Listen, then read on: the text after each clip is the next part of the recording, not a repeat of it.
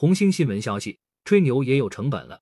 江苏省无锡市一家公司的老板因为一句话付出二十万元的代价。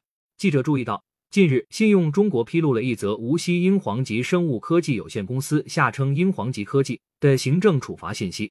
据披露信息，去年十月八日，有人向无锡市西山区市场监督管理局（下称市监管局）举报。英皇极科技的老板陈小燕在抖音上宣传公司一天盈利一点五个亿，要求查处。二零二一年十月十四日，相关执法人员在抖音平台调取了陈小燕抖音号的宣传视频的截图证据。视频称赚一个亿需要多久？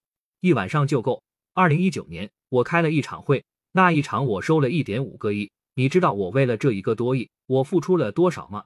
经过市监管局的调查，陈小燕为当事人股东。涉案抖音视频为宣传公司经营情况，当事人涉嫌虚假宣传，最终因违反《中华人民共和国反不正当竞争法》第八条第一款，该公司被罚款二十万元，并被责令改正。